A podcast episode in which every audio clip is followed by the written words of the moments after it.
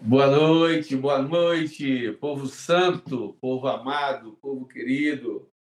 Olha eu de novo aqui em São Paulo, na casa do meu amigo João Bion. Coisa boa. Estou aqui sendo amado e servido pelo João e pela Sandra. Estou aqui com a minha esposa. Uma semana intensa, está sendo uma semana intensa. É, muitos de vocês têm orado por nós, orado por minha filha Rebeca.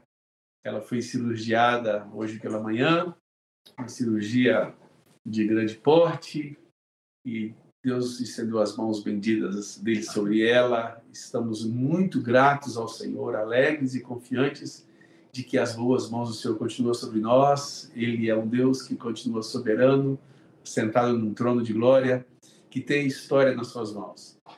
Mas queria externar todos vocês que oraram, que têm orado por nós, orado por minha filha. Obrigado pelo amor, obrigado pela generosa maneira com que vocês se preocupam com a minha casa. E queremos aqui glorificar o nome do Senhor, engrandecer o nome do Senhor por todos os benefícios que ele tem feito por nós. É justo glorificarmos o nome do Senhor, é justo louvarmos o nome do Senhor. Então, mais uma vez, queria aqui também agradecer a João, que está aqui do meu lado, a sua esposa Sandra, que tem me recebido com tanto carinho, com tanto amor, que eu tenho sido aqui abençoadíssimo da companhia desse companheiraço que o Senhor me deu. Nossa, boa noite aí, meu amigo. Boa noite, igreja querida, amada, espalhada pelo Brasil, pelo mundo. É, eu quero dizer aos irmãos que eu vou ter a companhia desses queridos aqui, dessa família, por um mês. Vai ser bom demais, como ele diz. Ah. E hoje também. É, creio que o senhor vai quer nos falar. É um assunto importantíssimo da nossa fé, da fé que o senhor tem nos dado ao longo dos anos. Eu creio que o senhor vai nos falar muito essa noite sobre essa verdade. Então, o tema de hoje é, é bastante instigante, podemos até fazer perguntas, né?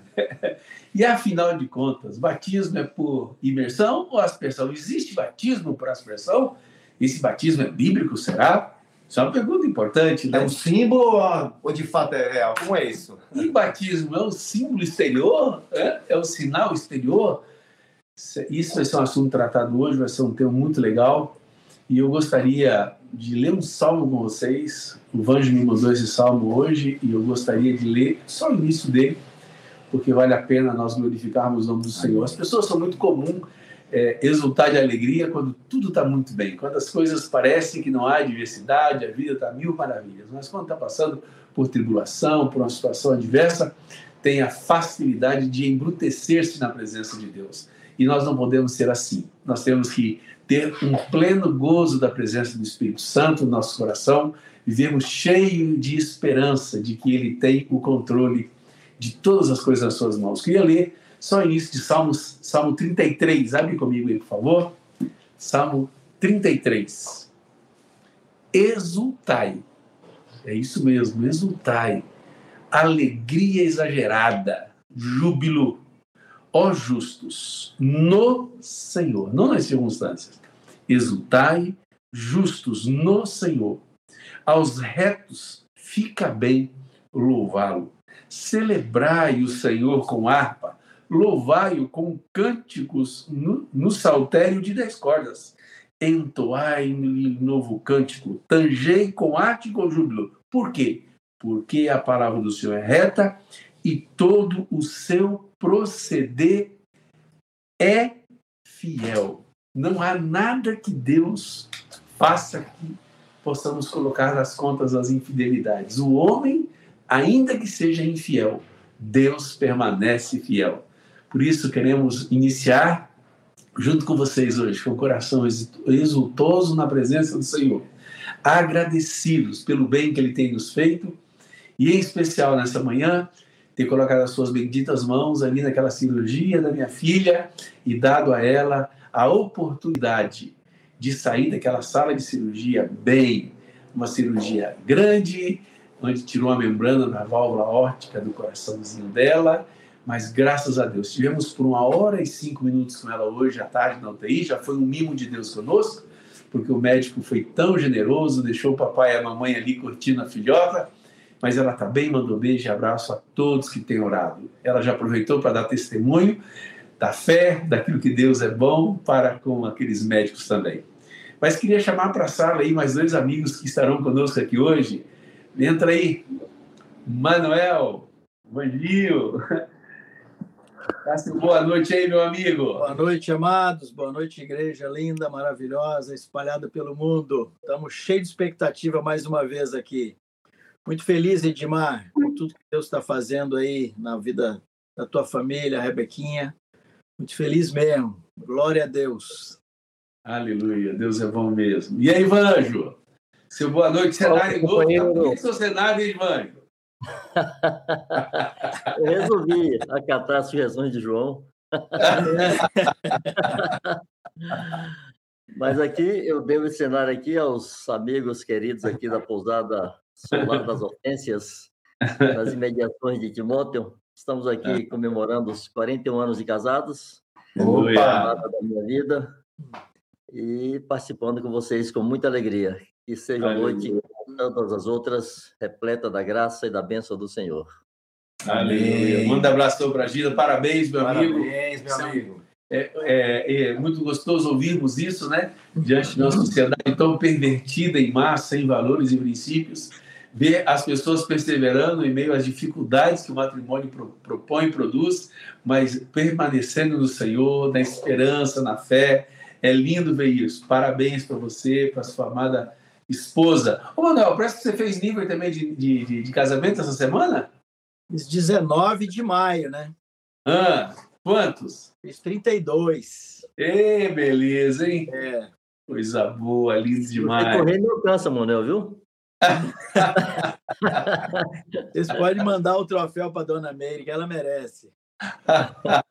Parabéns, Meire, por suportar tanto. Minha psicóloga particular. Ei, que bênção, hein? Aleluia. E aí, Jean, você está conosco também, né, meu amigo? Comedor de pão de queijo. Tamo junto, um falando do outro. Muito bom. Boa noite, meus irmãos. Alegria estar aqui também com vocês. Mais uma terça-feira. Lembrando você de daqueles recados tradicionais. Tão tradicional como o pão de queijo são os recadinhos do Jean aqui. É, você precisa conferir se você se inscreveu uh, no canal aí, tá? Então você pode ser novo aqui no Fundamentos. Toda terça-feira às 8h30 a gente está aqui falando de um tema relacionado à fé, a Jesus, à doutrina. Então, clica aí no botãozinho se inscrever. Você também pode habilitar as notificações, porque tem outros vídeos que saem depois da transmissão. Então, tem o vídeo curto com o tema principal, é, outros vídeos que saem aqui no canal. Você se ativar as notificações, o YouTube te ajuda a lembrar toda vez que tiver conteúdo novo aqui. E também eu vou lembrar o pessoal lá do Instagram para fazer a força-tarefa de convidar o pessoal para vir para cá. É, o Edmar começou fazendo perguntas importantes, interessantes e instigantes aí que eu acredito ser do interesse de muitos irmãos, muitos cristãos, não só vinculados a nós, mas a igreja no geral. Então, se você conhece outro, outros grupos, outros irmãos que queiram entender mais sobre esse tema, sobre o batismo, é, agora é hora de correr e mandar o link, compartilha, chama o pessoal lá no Instagram também, faz um story, faz uma publicação com a imagem lá, fundamentos.me, e a gente vai trazer para cá todo mundo. A outra coisa que eu não posso deixar de lembrar você é curtir o vídeo, né? Dá um joinha aí logo, é, para não se esquecer depois. E eu tô de olho no chat. A gente, antes da gente entrar aqui, já tinha pergunta de o pessoal aí sobre o tema, então eu estou vendo que a conversa vai ser produtiva aqui.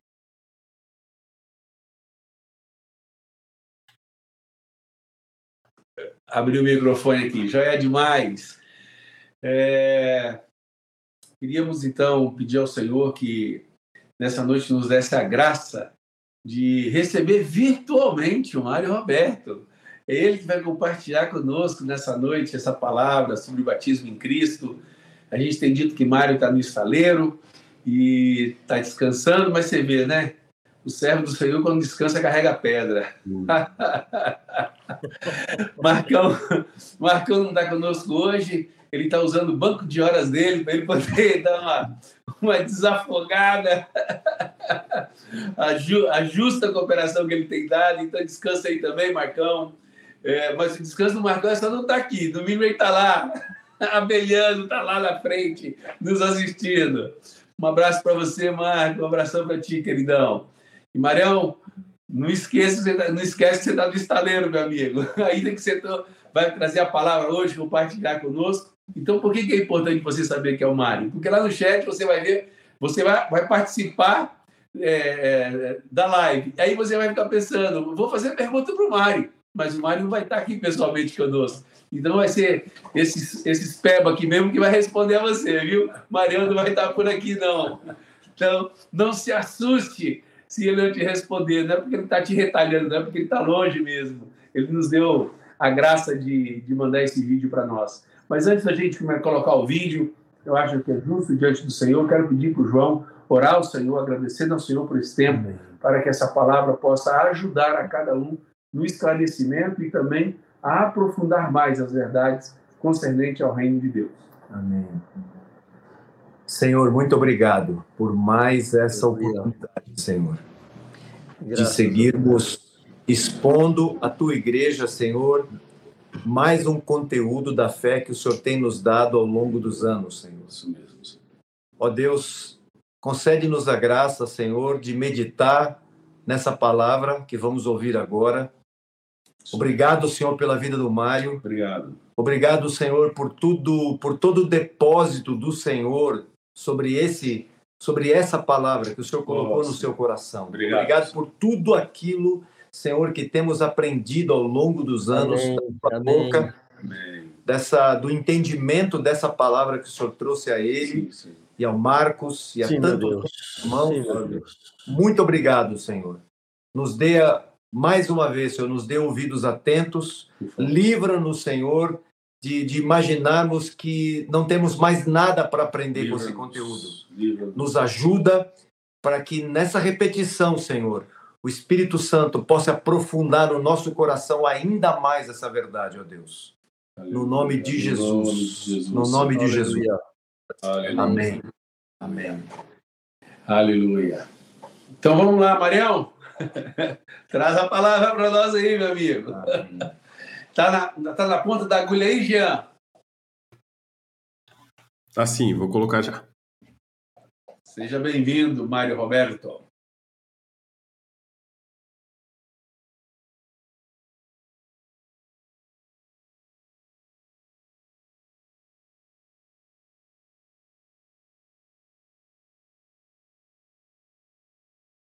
Olá, caravana maravilhosa. Jesus é bom. Uma honra contar com a assistência de cada um. Um forte abraço para esse time de amigos e irmãos. Hoje vamos falar sobre um batismo que une a Cristo. Esse ensino faz parte deste ciclo que é Jesus é a porta do reino. Estão prontos? Podemos começar?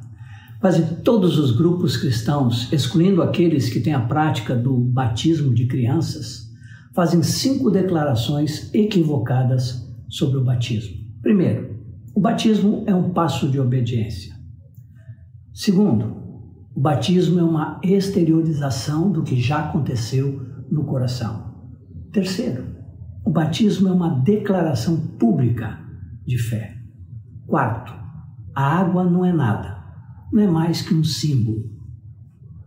E quinto, o batismo não salva. Estas declarações são ditas em quase todas as cerimônias de batismos. Eu digo cerimônias porque realizo um batismo deste modo, como um ato simbólico. Então, por que afirmamos que o batismo é mais que um ato simbólico? Vejamos o que a Escritura fala a respeito, o que Jesus e os apóstolos disseram. Vejamos o que Jesus disse em Mateus 28, 18 a 20. Jesus, aproximando-se, falou-lhes, dizendo: Toda autoridade me foi dada no céu e na terra. Ide, portanto, fazei discípulos de todas as nações, batizando-os em nome do Pai, do Filho e do Espírito Santo, ensinando-os a guardar todas as coisas que vos tenho ordenado. E eis que estou convosco todos os dias até a consumação do século. Observem que, em primeiro lugar, Jesus faz uma tremenda declaração. Toda autoridade me foi dada no céu e na terra, para depois ordenar o que ele quer que seja feito pelos seus discípulos. E o que é? Ide, fazei discípulos de todas as nações, batizando-os em nome do Pai e do Filho e do Espírito Santo e ensinando-os a guardar todas as coisas que eu vos tenho ordenado. Infelizmente, alguns trocaram a ordem do Senhor de batizar por levantar a mão e vir à frente e outras coisas mais. Esta mudança é grave, é muito séria. Não temos autoridade alguma para mudar o que o Senhor estabeleceu. Vejamos o que Jesus disse em Marcos 16, 16. Quem crer e for batizado será salvo. Quem, porém, não crer será condenado. Fico impressionado com a precisão da Escritura. Olhem a sequência estabelecida pelo Senhor. Quem crer e for batizado será salvo. Uma orientação por demais clara. Mas como isso é praticado pelos chamados cristãos? Os católicos praticam assim: quem for batizado será salvo e um dia crerá. Os evangélicos praticam assim: quem crer será salvo um dia será batizado. Mas o Senhor Jesus disse: quem crer e for batizado será salvo.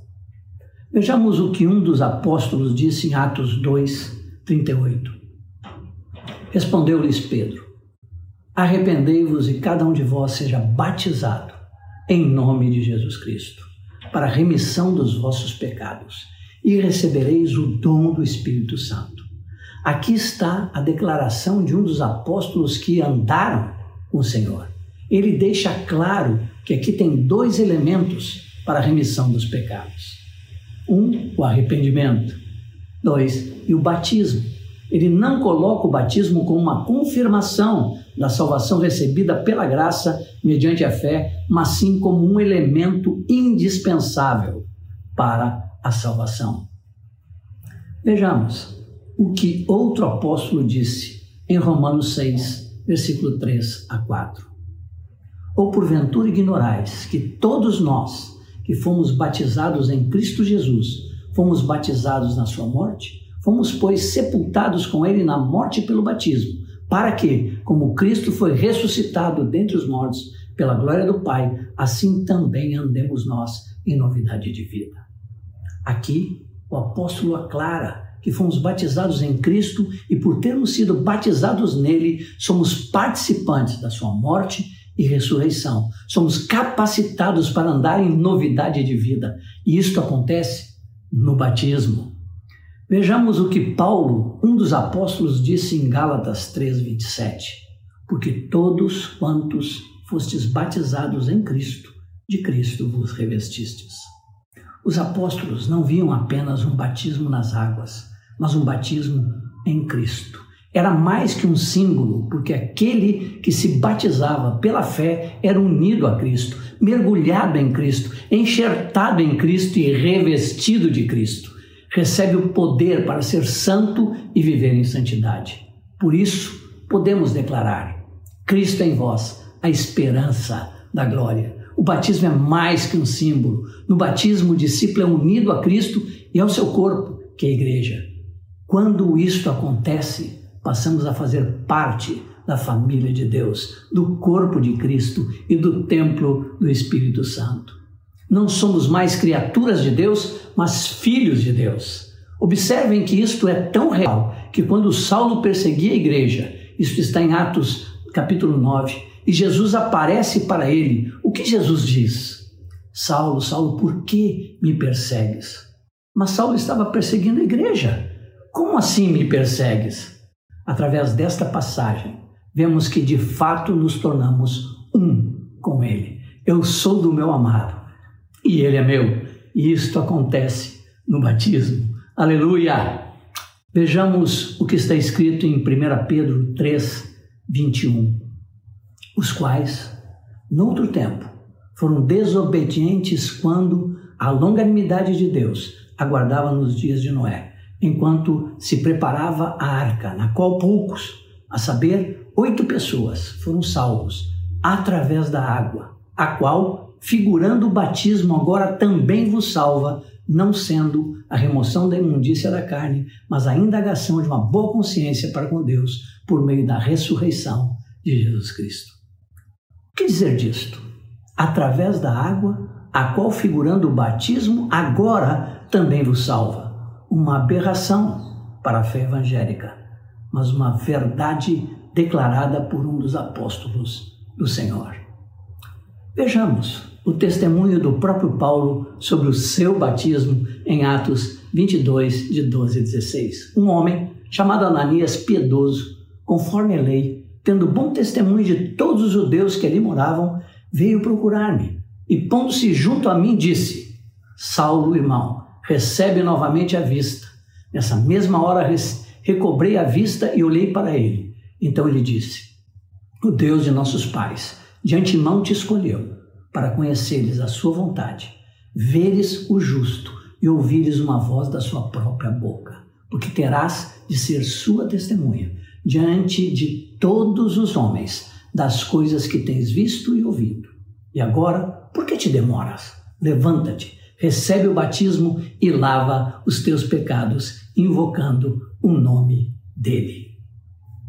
Este é o testemunho dado pelo próprio apóstolo sobre o seu batismo.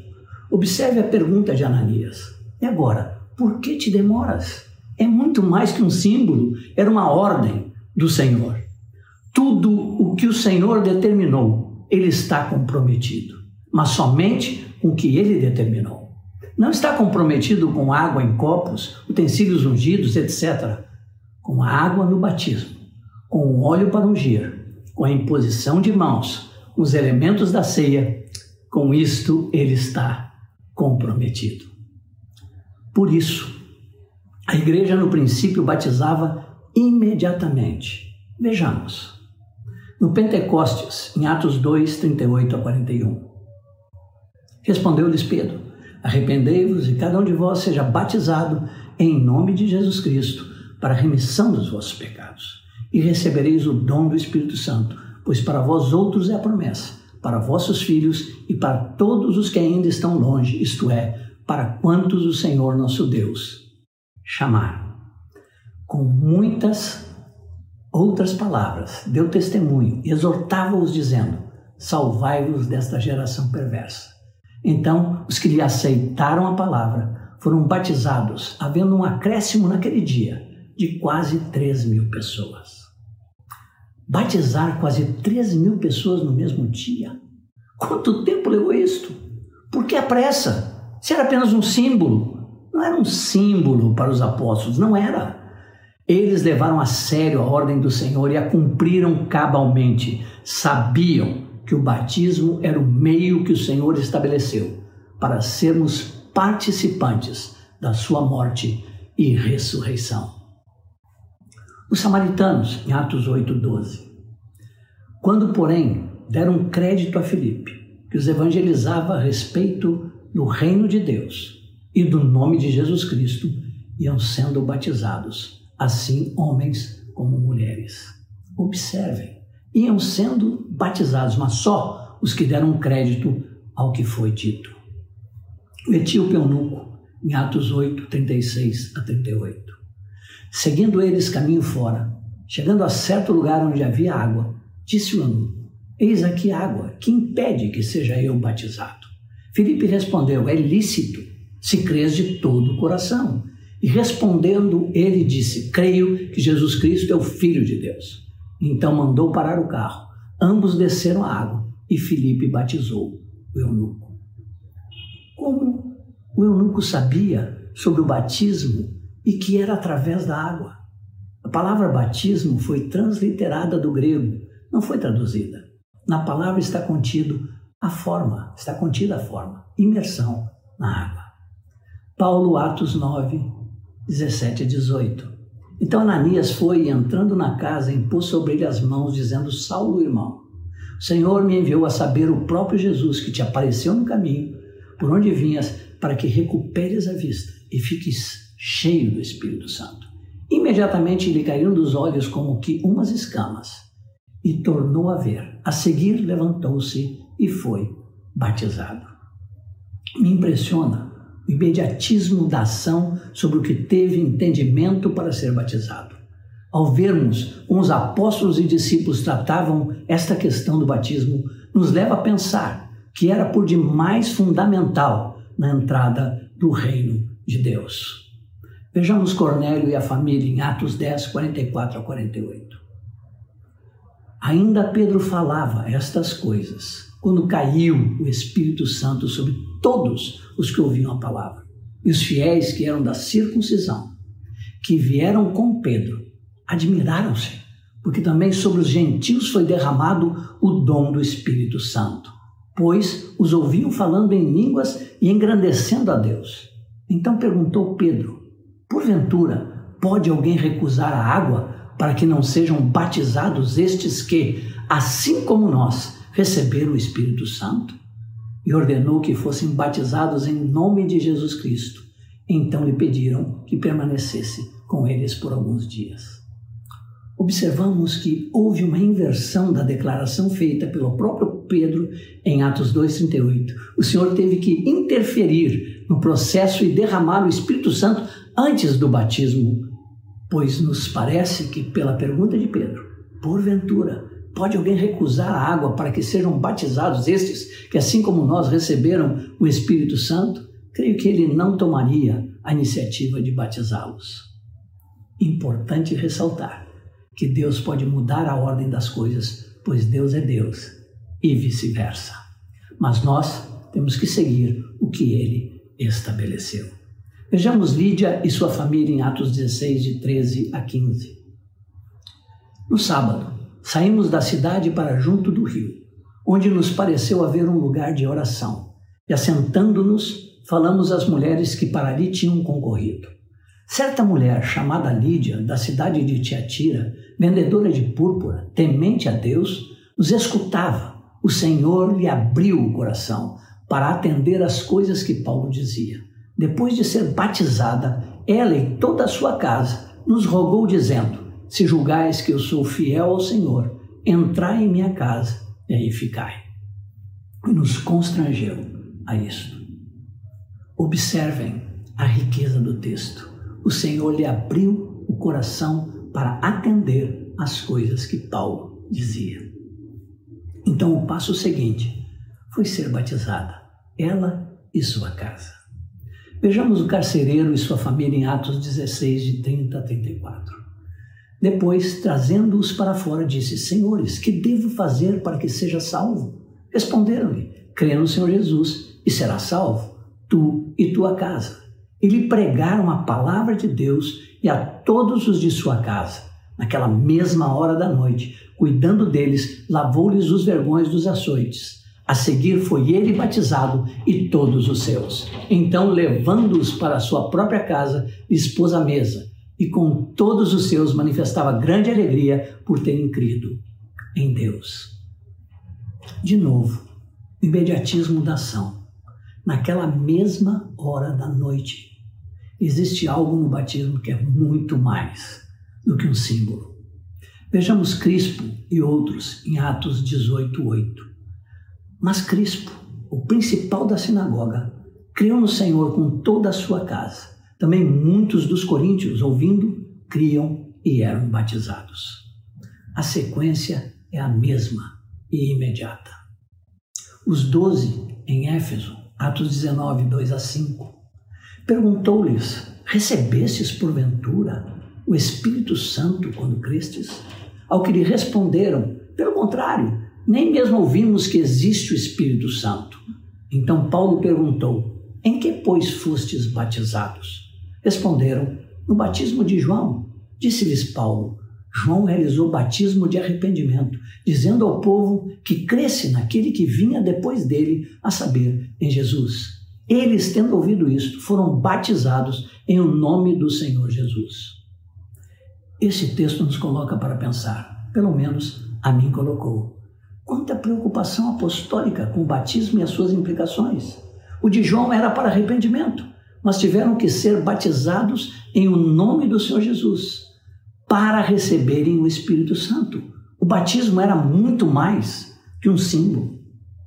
E eu gostaria de ressaltar algumas expressões que estão nestes relatos que antecedem o ato de batizar. Em Atos 2,41 diz: Então os que aceitaram a palavra. Em Atos 8, 12, quando, porém, deram crédito a Filipe. Atos 8, 37, é lícito se crês de todo o coração. Atos 16, 14, o Senhor lhe abriu o coração para atender as coisas que Paulo dizia. Atos 16, 32, e lhe pregaram a palavra de Deus e a todos os de sua casa.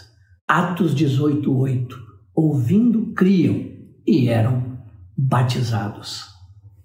Atos 19, 5, eles tendo ouvido isto, foram batizados.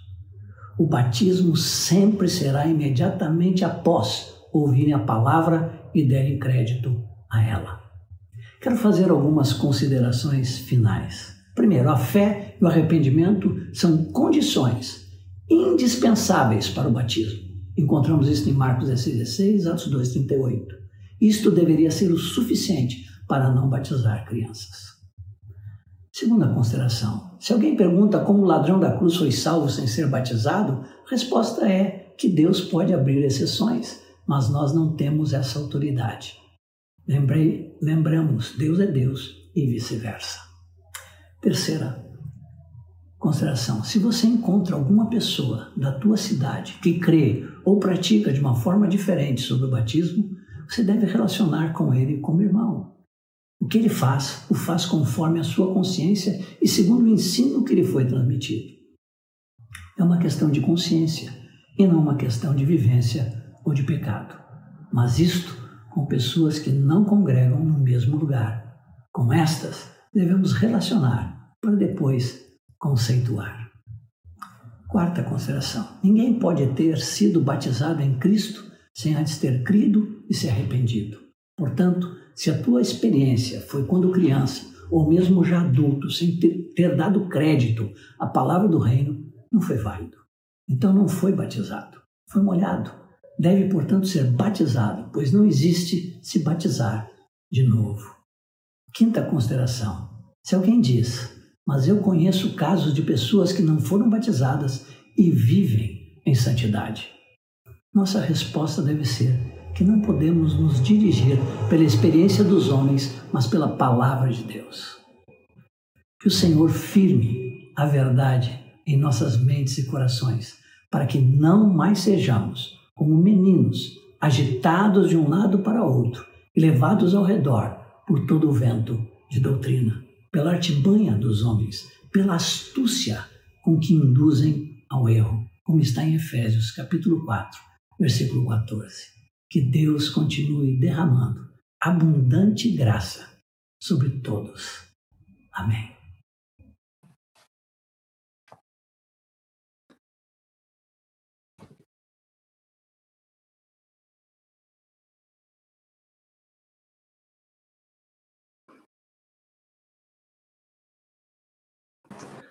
Bancha, é contigo, meu amigo.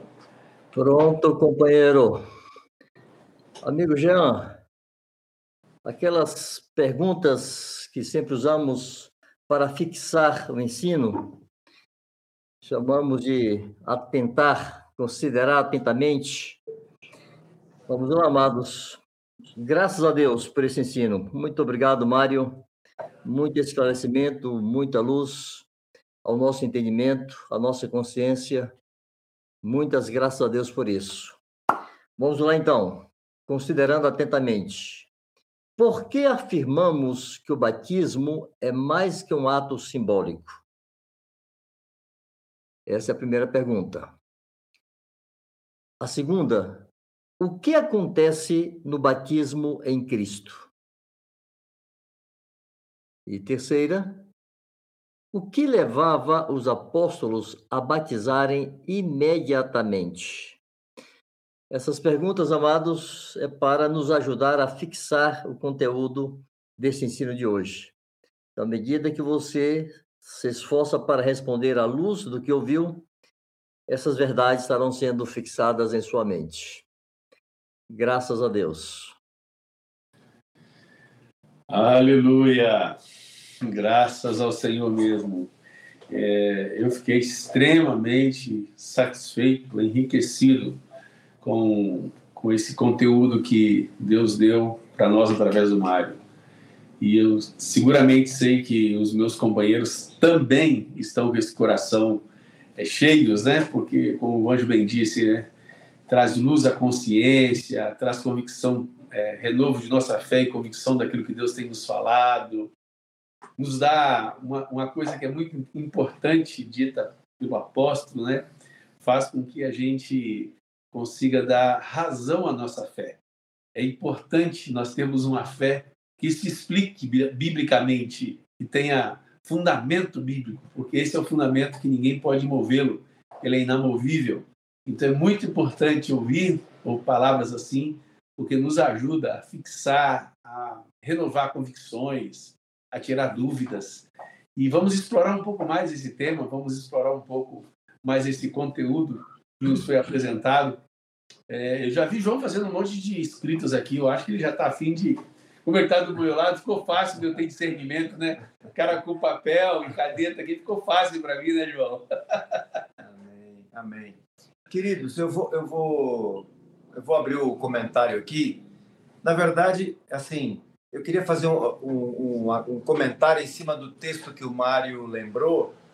E, historicamente, sempre é, pode ter ficado uma pergunta para aqueles que nos ouvem falar sobre esse assunto, sobre o batismo, porque é um texto, o texto de Atos 22, e justamente é a experiência de Paulo, não é? quando Ananias no momento de batizá-lo, instantes antes de batizá-lo, Ananias diz: recebe o batismo e lava teus pecados. Pode passar pela mente de alguém, mas então, afinal de contas, quem é que lava os pecados? É o sangue de Jesus ou é a água do batismo? No momento, alguém pode, pode ter, sofrer a tentação de é, usar esse texto para dizer que a água do batismo lava pecados. Não, irmãos. A água do batismo não lava pecados. Quem lava pecados é, é, o sangue de Jesus. É Ele que tem poder de lavar meus pecados e os teus, de todo aquele que crê em Jesus, que se arrepende e é, é batizado em Cristo. Agora, quando se dá, quando meus pecados são lavados? Meus pecados são lavados no momento em que eu sou batizado, no momento que eu sou unido a Cristo, como Mário nos ensinou, no momento que eu sou unido a Cristo por meio do batismo, é nesse momento que o sangue de Jesus lava meus pecados. Imaginando que alguém ia fazer essa pergunta, eu me antecipei aí.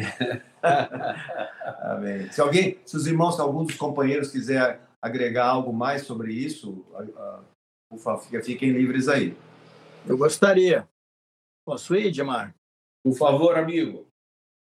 Sim, é porque eu acho esse aspecto do batismo muitíssimo importante, João, e que você está levantando.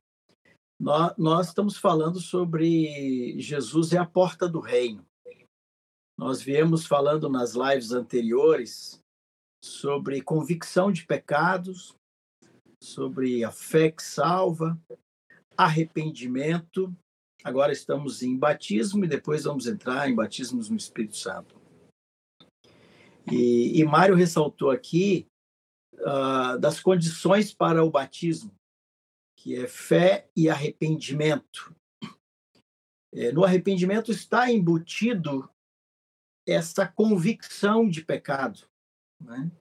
É, lá em Mateus fala que eles vinham confessando seus pecados, eles reconheciam seus pecados. Em, em Atos 2,38 está embutido ali que eles estavam compungidos no coração porque se deram conta dos seus pecados. E por isso, essa associação que Pedro faz em Atos 2,38, é, cada um de vós seja batizado para a remissão dos vossos pecados.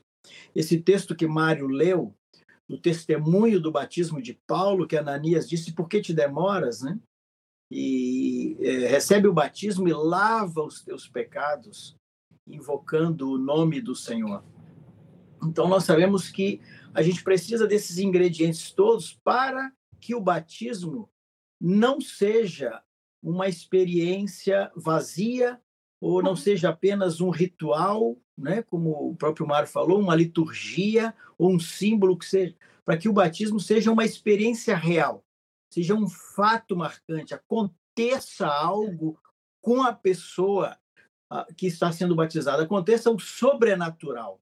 Então é importante que esses ingredientes estejam presentes, como a convicção de pecado, a fé, o arrependimento, a consciência da sua condição. É, quando eu, eu, eu enfatizo essa, essa, esse aspecto da, do, do, perdão é, no batismo, a gente, acompanhando o texto de Romanos, no capítulo 6, que falam que as pessoas são batizadas em Cristo, né? ou não sabeis que todos quantos fossem batizados em Cristo fossem batizados na sua morte, fossem sepultados com Cristo. E o texto vai discorrendo e, e, e, fala sobre se desfazer o corpo do pecado, né? ser crucificado com ele. E se a gente vai lendo e vai lendo até Romanos 8, Romanos 8 fala: nenhuma condenação há para os que estão em Cristo Jesus, Romanos 8, 1. Então, se a gente pegar o capítulo 6 até o 8 de Romanos, a gente vai entender muito bem o que se passa conosco, com a natureza humana, com respeito ao pecado, com respeito a os pecados, a escravidão do pecado, e com respeito ao perdão dos pecados. Eu, eu usaria uma ilustração assim, que o batismo é como se eu pegasse alguém que quer vir batizado, ele já creu, ele já se arrependeu, ele tem convicção do seu pecado, e ele quer vir ser batizado, é como se eu pegasse ele e colocasse numa seringa. E nós, pela fé, voltássemos dois mil anos e batizasse aquela pessoa em Cristo. E ela seria colocada em Cristo na sua morte, ela seria crucificada com Cristo, ela morreria com Cristo, ela seria sepultada com Cristo, ela ressuscitaria com Cristo. E esse aspecto faz com que os pecados sejam perdoados e a condenação seja retirada. Diz que aquele que está morto está justificado do pecado. Então, quando nós morremos com Cristo através do batismo, nós unimos com Cristo na sua morte, nós somos justificados do pecado. Então, nossa vida passada, ela é perdoada. O Senhor nos perdoa dos pecados. Então, é isso que acontece quando somos batizados em Cristo nós somos perdoados dos nossos pecados. Queria acrescentar isso aí, João. Amém. Boa. Aleluia. É bom demais ficar numa roda de pastores, né, meu amigo? De mestres. Cada, cada vírgula se torna aí altamente profundo. Muito legal. E estou vendo aí o, o, Vange chega a estar tá segurando, né, Vangil? Está se coçando. Está se coçando. Antes da gente entrar nas perguntas, já tem umas perguntas do chat, mas vamos, vamos explorar um, um pouco mais o assunto. Eu quero falar um pouco mais dessa. Daqui a pouco, quero falar um pouco mais desse fator histórico e desses rituais todos, porque eu acho que é esse contraste que ajuda a desfazer um monte de engano na nossa mente, na mente evangélica, né? Então, vamos explorar um pouco, daqui a pouco a gente fala das perguntas aí do chat. Vai lá, Vanjo. Muito bem. Eu queria explorar um pouco mais a passagem, a passagem de Gálatas 3, 27, mas a partir do verso 26. Prestemos atenção que no verso 26 há uma declaração de Paulo. Ele faz uma afirmação. Ele declara: é, Pois todos vós sois filhos de Deus pela fé em Cristo Jesus. Ele está escrevendo à igreja e declarando que todos os discípulos ali, todos os santos, são filhos de Deus pela fé em Cristo Jesus. E o verso 27, na verdade, está explicando o 26. Porque começa assim: por quê? Esse porquê é explicativo, é esclarecedor. Vós todos sois filhos de Deus pela fé em Cristo Jesus, porque todos quantos fostes batizados em Cristo, de Cristo vos revestistes. Vale dizer, então, que se não fomos batizados em Cristo e não fomos revestidos de Cristo, não somos filhos de Deus. É isso que Paulo está afirmando aí. São filhos de Deus porque foram batizados em Cristo e, ao ser batizados em Cristo, foram revestidos de Cristo. Mário explicou como os amigos católicos se equivocam e, na prática, estão dizendo assim: batiza e é salvo, e talvez algum dia creia. Porque os católicos entendem corretamente que aquele que é batizado em Cristo é colocado em Cristo e se torna filho de Deus. Então, os católicos batizam crianças, bebês, para que eles deixem de ser pagãos e se tornem filhos de Deus. O grande equívoco dos amigos católicos é que as crianças não podem exercer fé e muito menos se arrepender. Então, esse batismo não tem validade. Na verdade, não é o batismo, estou molhando aqueles pobres bebês, dando-lhes um banho. Porque a fé, como foi explicado, o batismo, como foi explicado por Mário, e enriquecido aqui por João e Manuel, o batismo exige fé e arrependimento. Quando alguém crê em Cristo e pela ação do Espírito Santo se arrepende e se entrega a Cristo, e ele é batizado, então, nesse ato do batismo, ele é colocado em Cristo, ele é unido a Cristo, ele é revestido de Cristo. Ele é enxertado em Cristo. Ele se torna participante de Cristo. E por isso se torna filho de Deus juntamente com Cristo. Então, quando não entendemos isto, a coisa fica muito confusa. Manel falou muito claramente aí que Romanos 6 está explicando o que ocorre quando somos colocados em Cristo. Gálatas 3, 26 e 27 define o que é o batismo, é a nossa união com Cristo. Foi como Mário começou dizendo, o batismo que nos une a Cristo. E Romanos 6 explica o que ocorre quando somos unidos a Cristo. Cristo foi julgado, nós somos julgados com ele. Cristo foi condenado, nós somos condenados com ele. Ele foi executado e morto, e nós somos mortos com ele. Ele foi sepultado, e nós somos sepultados com ele. Ele ressuscitou, e nós somos ressuscitados com ele para uma nova vida, para a glória de Deus. Bendito batismo em Cristo, que nos salva desse mundo perverso e nos livra de nossos pecados, nos tornando um só com Jesus. Graças a Deus. Aleluia. É, caberia uma, uma, conversa longa, longa sobre esses efeitos do batismo, né? É, Paulo apela para saber, saber, vocês não sabem disso, né? E Paulo também apela, vocês têm que se considerar e vocês têm que se comportar.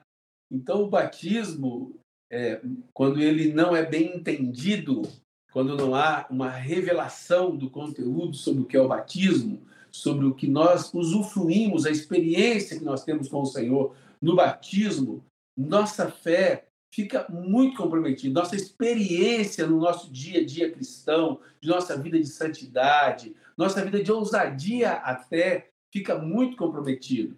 Então é muito importante a gente tirar essa poeira que está sobre esse ensinamento tão rico que é o batismo que Mário é, nos trouxe de forma tão profunda.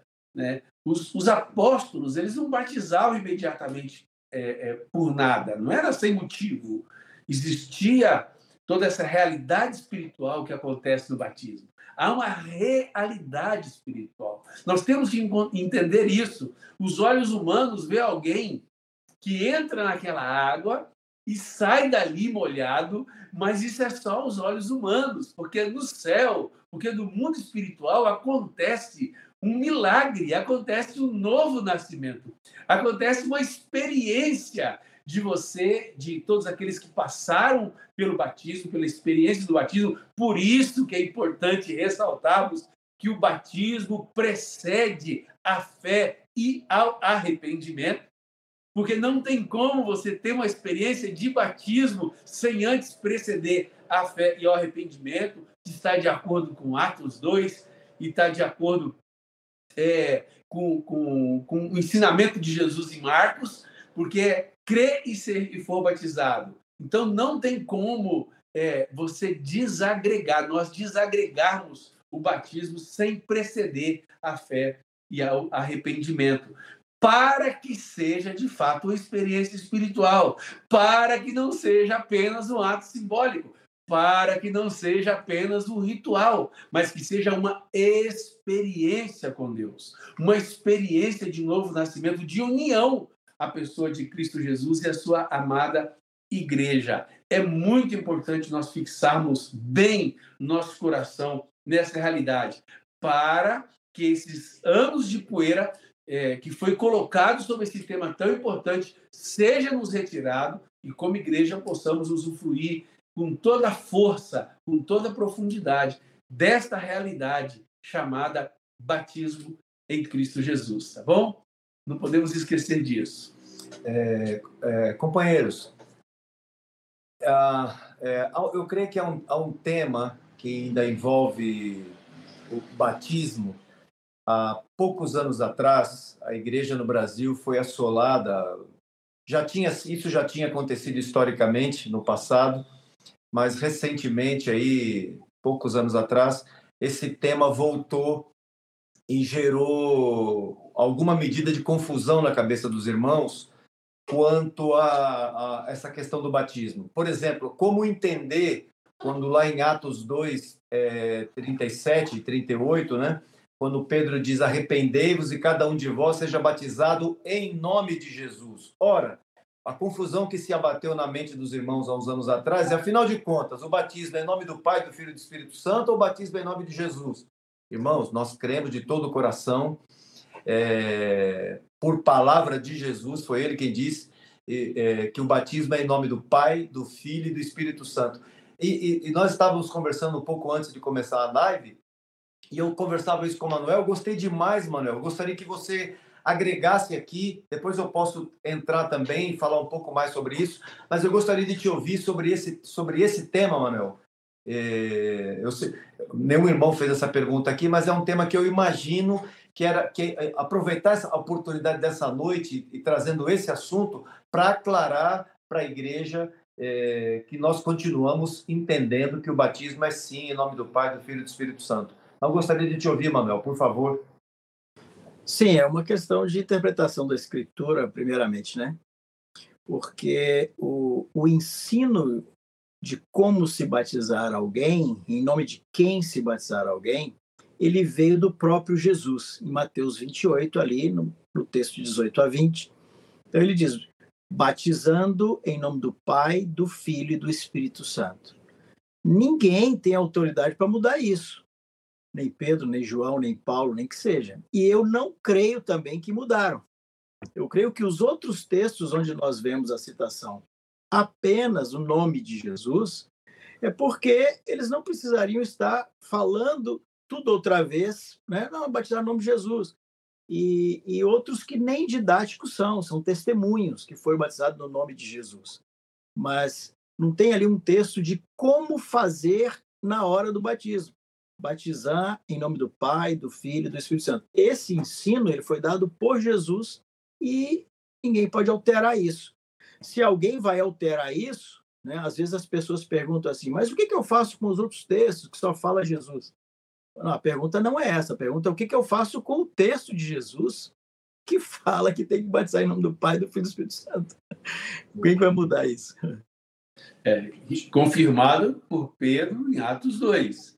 Bati, né? E sejam batizados em nome do Pai, do Filho e do Espírito Santo, e recebereis.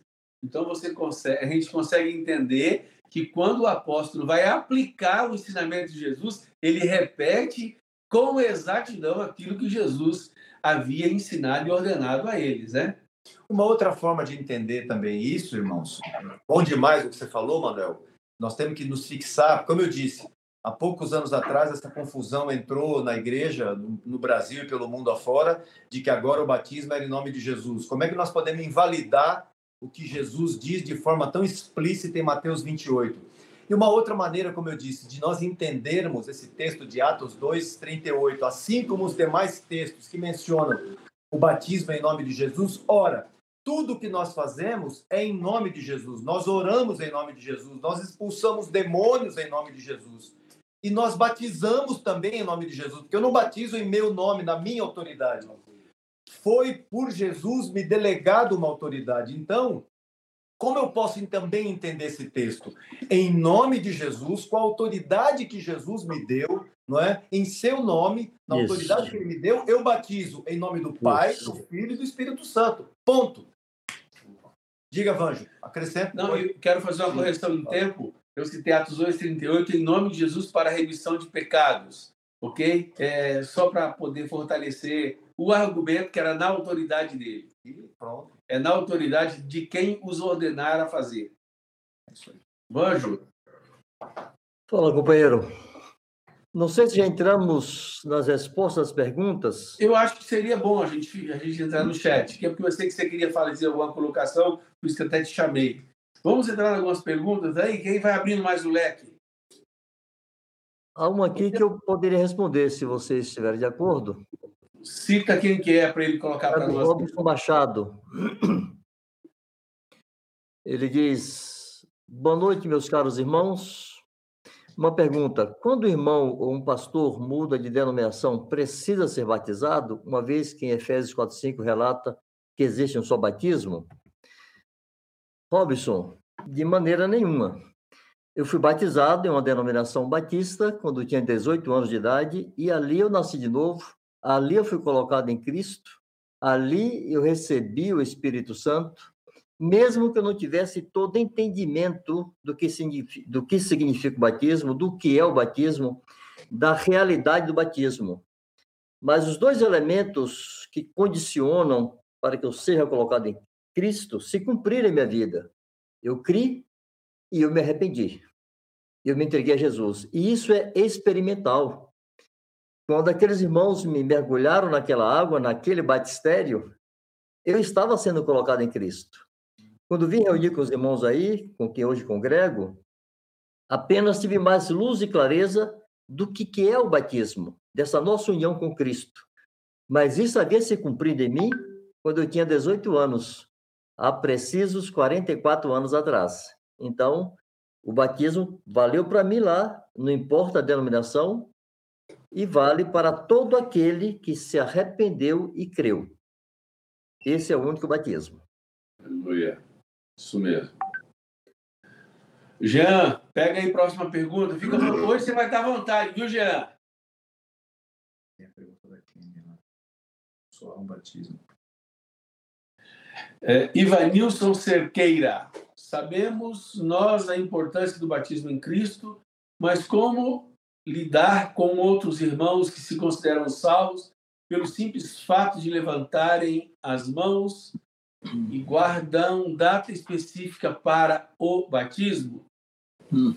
Eu, eu, vou me arriscar a responder essa, porque ah. eu, eu acho importante, como nós temos uma mente bem formatada, a gente, a gente tem uma preocupação em não sei se vocês já pararam para ser questionado assim, mas é muito importante a gente falar sobre isso, porque tem a ver com essa pergunta do, do Ivanilson. Primeiro, obrigado, Ivanilson, por ter nos perguntado e nos dar a chance de falar outras coisas. Por exemplo, alguém nos escuta falar do Evangelho do Reino, aí pergunta assim, mas fulano de tal, boa denominação, vai para o céu ou para o inferno? Como se eu fosse Deus, que eu fora julgar as pessoas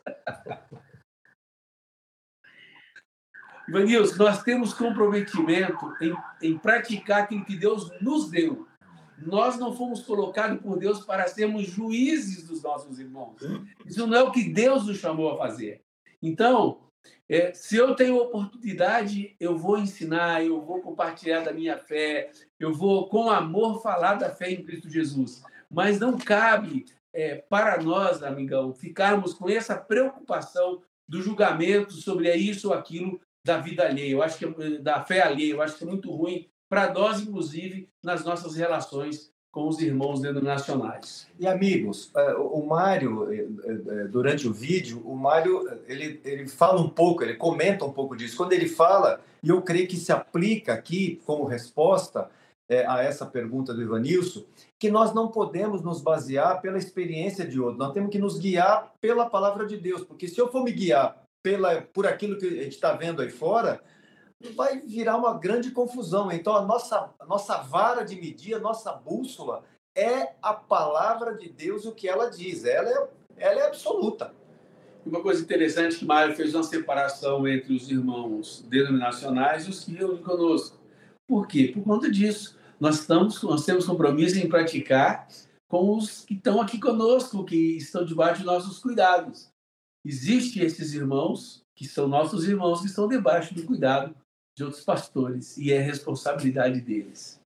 Edmar, Oi. Contar um pouquinho mais isso? Meu amigo. Ah, Anjo. Sala de bate-papo. É, assim, é importante os irmãos entenderem que nós não somos a igreja. Não somos. Um pedacinho dela. Somos, infelizmente, mais uma divisão entre tantas em que a igreja Parte de Deus problema. se dividiu. E o que nós não temos, como disse Mário, os irmãos repetiram, é o direito ou a liberdade de fazer contrário àquilo que está nas Escrituras e que cremos. Então, nós andamos de acordo com a luz que temos. Os irmãos se movem e atuam de acordo com a luz que eles têm. E como disse Mário, se alguém que reúne outro local e não tem esse entendimento que nós temos, então primeiro nos relacionamos e depois conceituamos. Então, nessa relação de comunhão, porque há um só Deus e Pai de todos, há um só Espírito, e todos nós pertencemos a esse mesmo Deus e Pai, nessa comunhão vamos trazendo aquilo que o Senhor nos concedeu de entendimento. Mas não podemos estar julgando a forma como as pessoas creem e praticam, porque nós não somos a igreja, somos apenas um pedacinho dela. Boa, Vanjo. Vamos lá, Jean, próxima. Manuel, contigo essa. Espera aí, vou abrir meu microfone. Perfeito. Se há um só batismo, por que vemos cristãos já batizados sendo batizados novamente por considerarem que o batismo não valeu? É uma pergunta importante essa, hein? Oba. É, Quênia. Oh, Quênia, Quênia Campos. Um abraço, Quênia. Obrigado pela pergunta. Vamos tentar responder é o seguinte: uh, é, quando eu trato essas situações aqui, no meu ministério, aqui com pessoas que eu encontro, assim, eu deixo muito para que ela possa decidir, tomar decisão.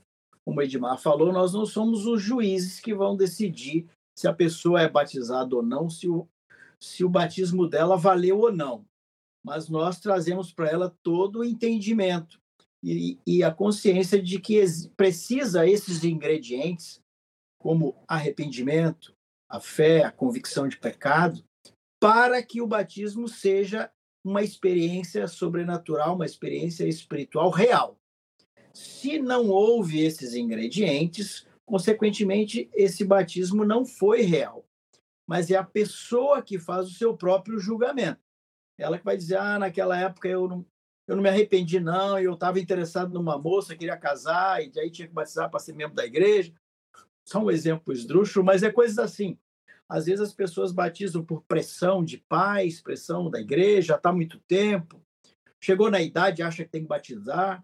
São várias as razões e, e não houve uma consciência clara do que se estava fazendo. É lógico que quando nós vamos ah, caminhando com o Senhor, nós vamos tendo mais entendimento na Escritura do que significa o batismo. Por exemplo, quando eu me batizei, a semelhança do Vanjo aí que compartilhou, eu não entendia tudo que eu entendo hoje sobre o batismo. Eu fui conhecendo mais a palavra de Deus e tendo clareza do que aconteceu comigo.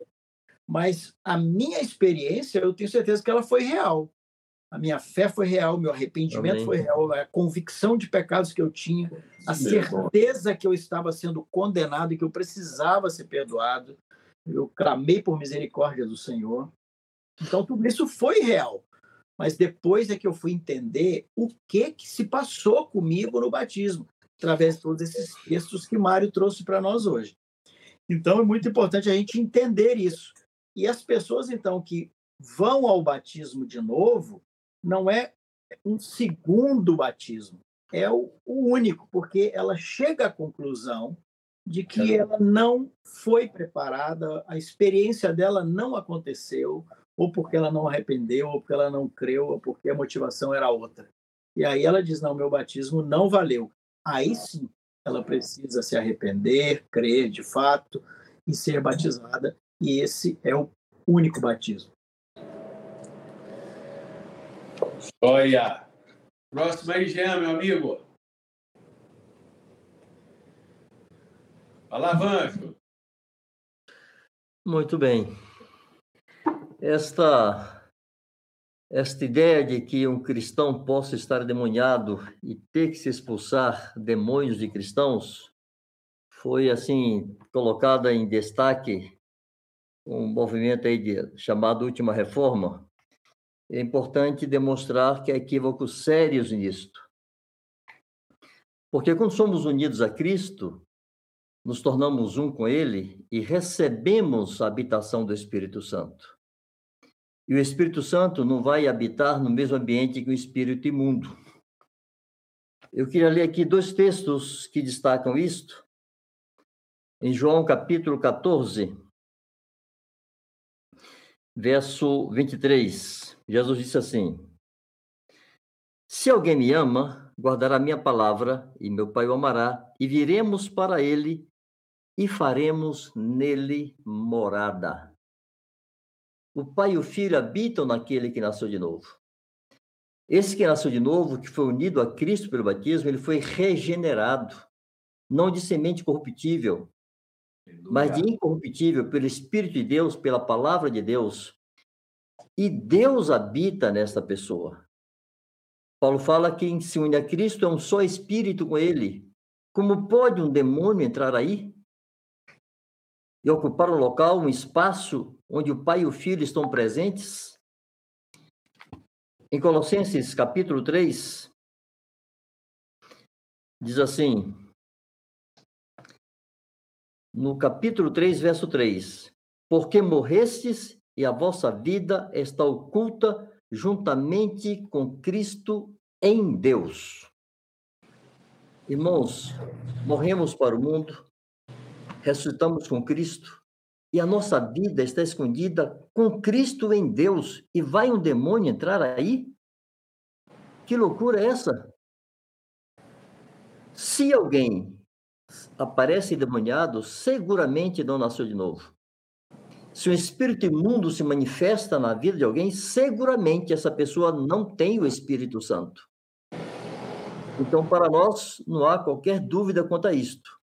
Se está endemoniado, o Espírito Santo não está ali. Se o Espírito Santo está ali, não tem como um demônio entrar.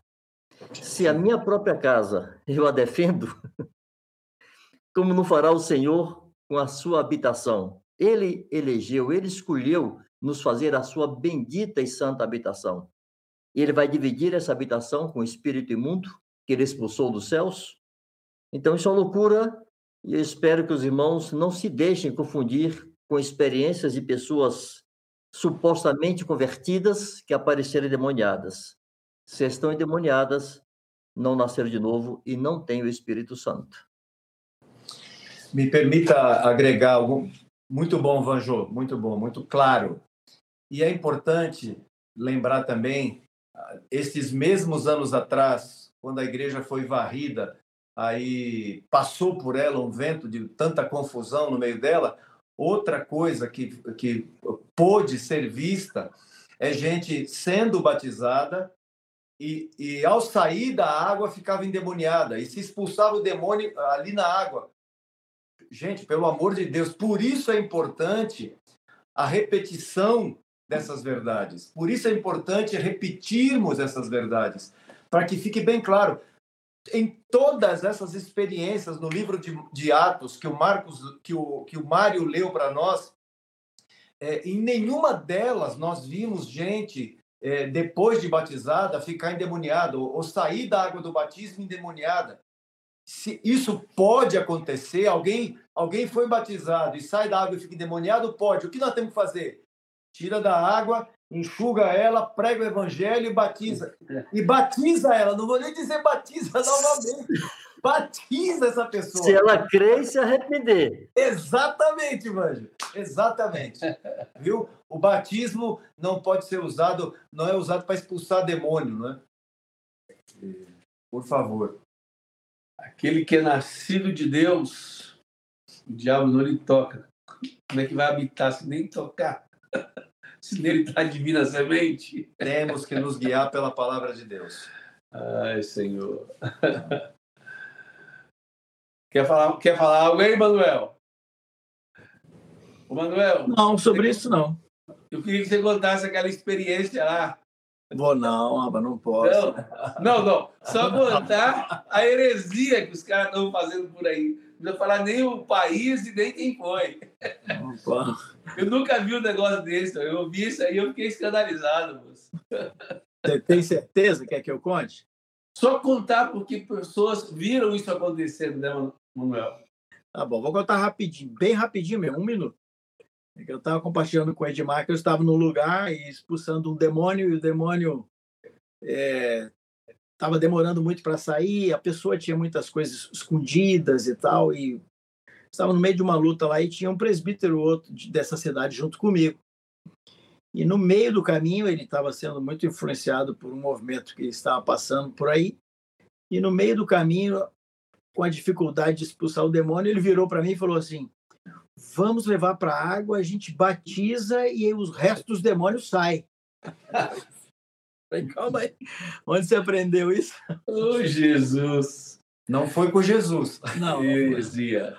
mas, mas tem, viu? Testemunhei isso. Com certeza. Ô, ô, Jean, mais uma pergunta só aí, porque nosso tempo já já está se esgotando de novo, meu amigo. Coisa boa é assim, passa rápido.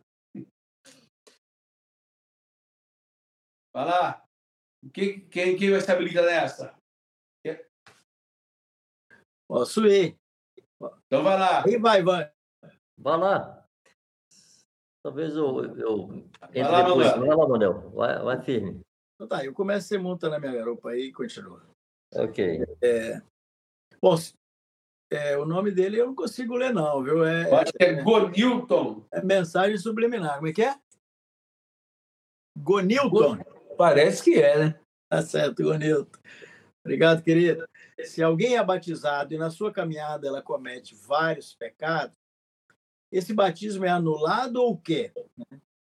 Bom, essa pergunta tem duas nuances assim que eu queria falar dela, né? Uma é que alguém ser batizado e sair cometendo vários pecados é estranho.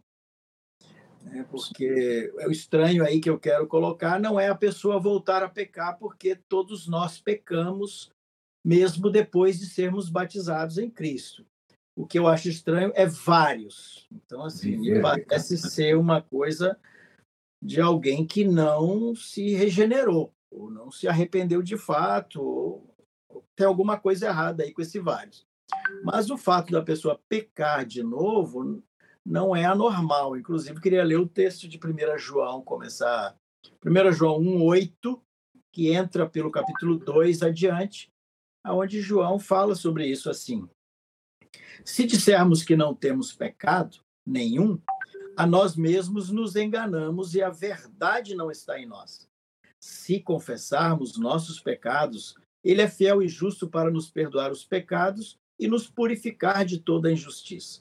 Se dissermos que não temos cometido pecado, fazemo-lo mentiroso, e a sua palavra não está em nós.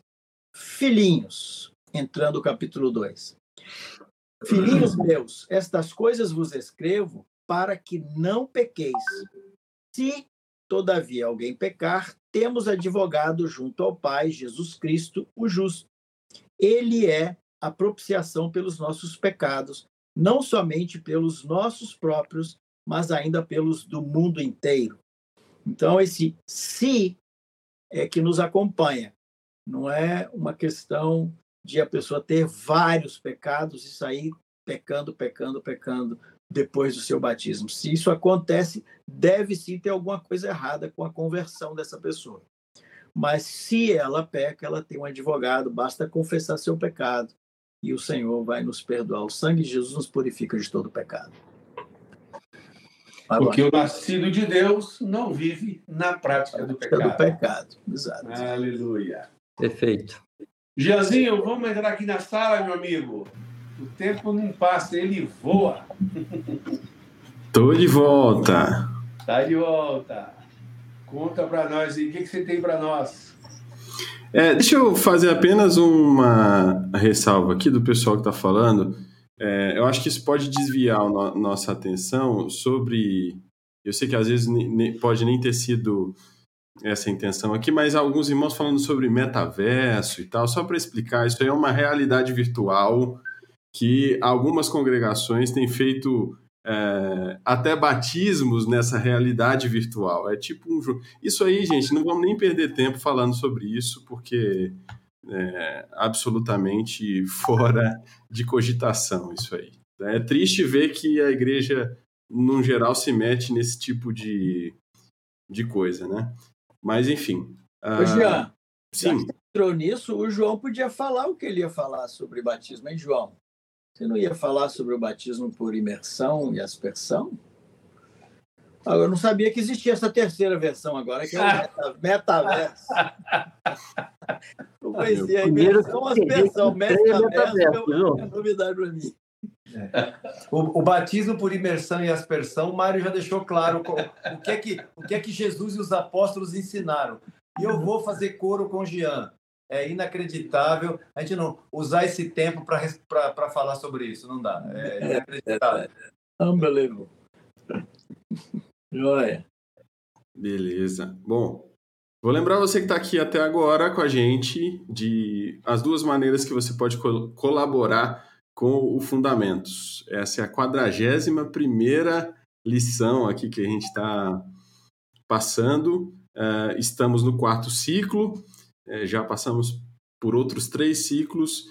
É, o Fundamentos tem uma série de, de lições, mais de 150 assuntos vão ser trabalhados aqui, tratados aqui, com respeito à fé em Jesus e a caminhada com Cristo. Uh, eles estão separados, divididos em blocos, para ficar mais fácil você se achar, se localizar. Então, cada ciclo aborda um tema específico e dentro desses ciclos a gente tem várias lições que abordam o, o tema do ciclo. Eu estou dizendo isso porque alguém pode estar tá aqui com a gente conferindo essa transmissão sobre batismo. Eu tenho certeza que nós vamos fazer a força-tarefa aí de enviar para muitos irmãos. Então, esse, esse detalhe é importante para que os irmãos que estão em outras congregações consigam entender do, é, onde eles caíram aqui. Né? Então, o, o Fundamentos é um projeto que visa organizar e também difundir é, o conteúdo da fé que temos em Jesus e, além disso, servir como ferramenta para trabalhar nas juntas e ligamentos, nos relacionamentos na igreja, também na família. Então, munir os irmãos de conteúdo ah, para trabalhar nas juntas. Então, é, você está acompanhando aqui o 41 assunto, pode voltar aí nas lições anteriores, tem uma playlist aqui no YouTube com todas as lições. Uh, você também pode baixar o aplicativo, é gratuito. Os links estão aqui na descrição do vídeo.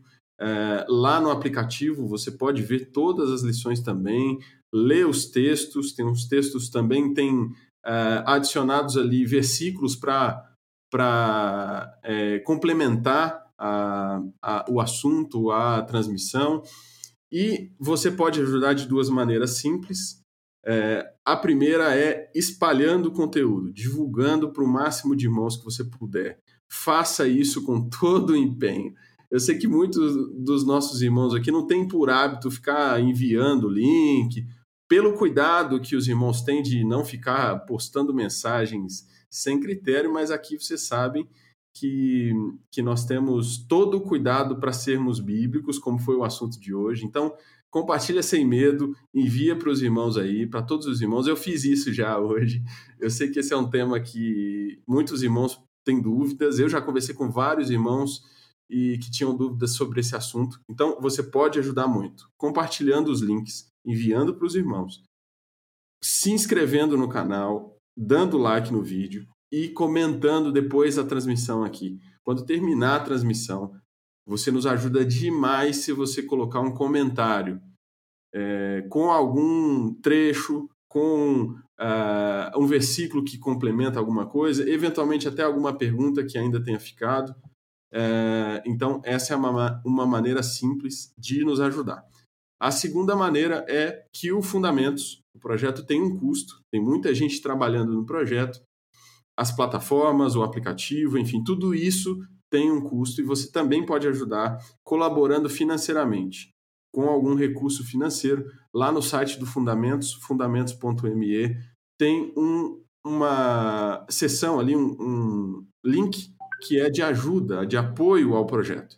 E ali temos cinco maneiras de você. Você pode escolher uma delas para você colaborar financeiramente com o projeto e fazer ele ser, continuar sendo é, gratuito para todo mundo. É, todo o conteúdo produzido aqui no projeto é gratuito, não tem nada que custe para o usuário final, mas você pode colaborar para tornar esse projeto é, gratuito para todo mundo que não pode colaborar. É, e, evidentemente, todos os recursos que são arrecadados ali servem exclusivamente para manutenção do projeto. Então, é, assim você nos ajuda a seguir em frente. Recados dados. Bom, bom demais! Não podemos esquecer que o projeto visa unir, formar e multiplicar o reino de Deus, divulgar o reino de Deus então, não mande o link apenas para os seus irmãos em Cristo, manda para toda a sua rede de relacionamento. Vamos aproveitar para multiplicar a palavra do reino de Deus. Joia? Considerações finais, Manuel? Você tem 10 segundos. Oi, João. Você está brincando, você está impossível hoje, hein, cara? Eu só queria fazer uma consideração final em cima dessa questão do batismo de imersão, porque essa foi, na realidade, a primeira pergunta que entrou, e o, o, o João não lembrou dela. Mas entrou uma pergunta sobre o batismo no caso de alguém estar em fase final da vida, acamada no seu leito e tal, tal, tal, como fazer. E eu já fiz, eu não sei vocês aí, vocês me ajudem. Mas eu já pratiquei esse batismo de molhar a pessoa na sua cama por, por não ter outra situação, outra condição de fazer, né? É, eu abri uma exceção, entendendo que isso aí é uma exceção, confiando na misericórdia do Senhor, no, na compreensão do Senhor dentro dessa situação, o Senhor sabendo que não havia a menor condição de ser diferente. Então, esse caso extremo, a gente praticou isso. Eu creio, eu creio que, que pode ser praticado. É, eu sei que só o Senhor pode abrir exceção, como ele fez com o ladrão da cruz. Ele estava crucificado, eles não tinham como descer os dois dali e batizar aquela pessoa, né? Então ele abriu essa exceção. E eu já fui nessa linha aí, abrindo uma exceção também nesse caso extremo mas, como o Mário já explicou, o batismo é ser colocado dentro, é por imersão. Queria só lembrar isso, respondendo à pergunta do amado que fez aí no início, que eu já, já perdi ela aqui, não sei mais o nome dele. Obrigado, Manuel, por ter trazido a memória aí. Nossa. Gil, você também tem 10 segundos para suas considerações finais. Apenas dizer da, da alegria de ver esse tema ser trazido, tornado público com essa audiência toda, porque nos movemos de acordo com o que cremos. E quanto mais luz temos sobre a vontade de Deus, mais firmes nos tornamos em nosso caminho. Então, fico feliz demais por esse tema hoje. Graças a Deus. Aleluia. É, Manuel e meus amigos, eu, me, eu, é, eu tive pelo menos uma experiência semelhante à do Manuel, de ter feito isso. E, e eu decidi parar, Manuel, de ter essa, fazer assim, porque eu me lembro que uma vez, no corredor de um hospital, um rapaz que eu vinha evangelizando, ele tinha, ele estava com câncer nos ossos e era impossível pegá-lo no colo e colocá-lo dentro de uma banheira. E eu me lembro que eu queria batizá-lo, ele tomou a decisão de entregar a vida dele a Jesus. Eu me lembro que eu fui para o corredor do hospital e eu liguei para o Mário. Mário, o que nós podemos fazer numa situação como essa? E o Mário me lembrou o seguinte, assim, João, você batizar por aspersão e não batizar, qual é a diferença? Então, porque não é batismo, nenhum nem outro, né? É... Então, o que, eu, o, que, o, o, o que o Mário disse deve ser, essa é uma exceção que Deus está abrindo. Não tem como batizar esse rapaz. Então, ore por ele e é, é, com Deus. Não foi uma exceção que eu abri ou mesmo você, Manuel, abriu. Uma exceção que Deus abriu, não é? E eu creio que essa é a exceção que Deus permite, né? Então, irmãos, me permitam só mais um minuto sobre isso. Bora. Vai, de 10 porque, segundos já as passou pessoas podem ficar confusas, porque nós afirmamos, o batismo salva. É, alguém está ali à beira da morte sem condições de ser batizada. Não se batiza e é salva? Como é que é isso? Né? É, os irmãos falaram várias vezes que Deus abre suas exceções. Uma coisa é alguém não querer ser batizada. Isso. Escolher não ser batizada. Isso. Outra, alguém, outra coisa, alguém está impossibilitada de ser batizada. Exatamente. Ou, por exemplo, alguém está caminhando para o batismo, seja para a piscina, seja para a banheira, seja para o mar, seja para a lagoa, seja para o açude, para o tanque, para onde for, está sendo conduzida para a água para ser batizada e sofre um acidente, atropelada e morre. E foi para o inferno por isso? Eu creio que não. Deus viu sua sinceridade, Deus viu seu arrependimento, Deus viu a sua fé e Deus contempla isto. O que nós não estamos autorizados é fazer diferente daquilo que ele mandou. Isso. Então, quero repetir: uma coisa alguém recusar o batismo, outra coisa é alguém estar impossibilitado de ser batizado por uma circunstância qualquer. Então, descansamos e confiamos que Deus atua na vida deste, por sua fé. Amém. Dele. Amém. Meus amigos, queria colocar aqui na mesa, no, já estamos nos despedindo, mas eu queria colocar aqui na mesa um texto que eu acho que Jesus contemplou as exceções possíveis da vida. Uhum. Em Marcos 16, 16. Quem crê e for batizado será salvo. Porém, quem não crer será condenado. Ele não inclui o batismo na segunda porque ele deveria estar pensando, imagino eu, das possibilidades dos cancerígenos, daqueles que acidentalmente, etc, etc, etc. E ele incluiu a exceção dentro da realidade da proclamação do reino de Deus, porque quem crê e for batizado, essa é a regra. Uhum. Agora, quem não quer ser batizado é o do papo.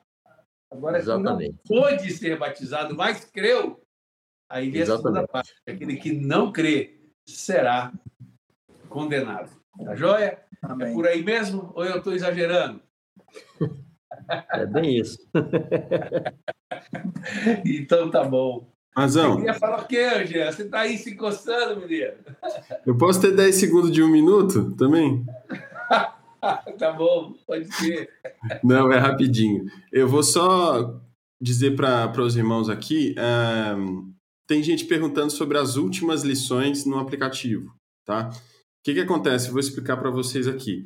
É, a lição não fica pronta imediatamente no aplicativo, é, porque ela vai passar por um, um processo de é, escrita e de revisão. Então, quando vocês vão ver lá a lição no aplicativo, ela tem outros textos às vezes, porque como aqui a gente tenta condensar o assunto um pouco mais, para ele ficar, para a gente não gastar muito tempo aqui, é, essas adições são feitas no texto do aplicativo, porque obviamente alguém está consumindo ali pode ter mais tempo para ler e as, os textos complementares e tudo mais. Então esse, esse material passa por um tratamento ainda, por uma revisão ortográfica, por uma revisão pastoral, vamos dizer assim. Então não fica a, o texto, as últimas lições não vão estar disponíveis instantaneamente. Então, a gente, à, à medida que elas vão ficando prontas, a gente vai subindo no aplicativo. Então, tem um pouquinho de paciência aí, mas esse, esse trabalho é necessário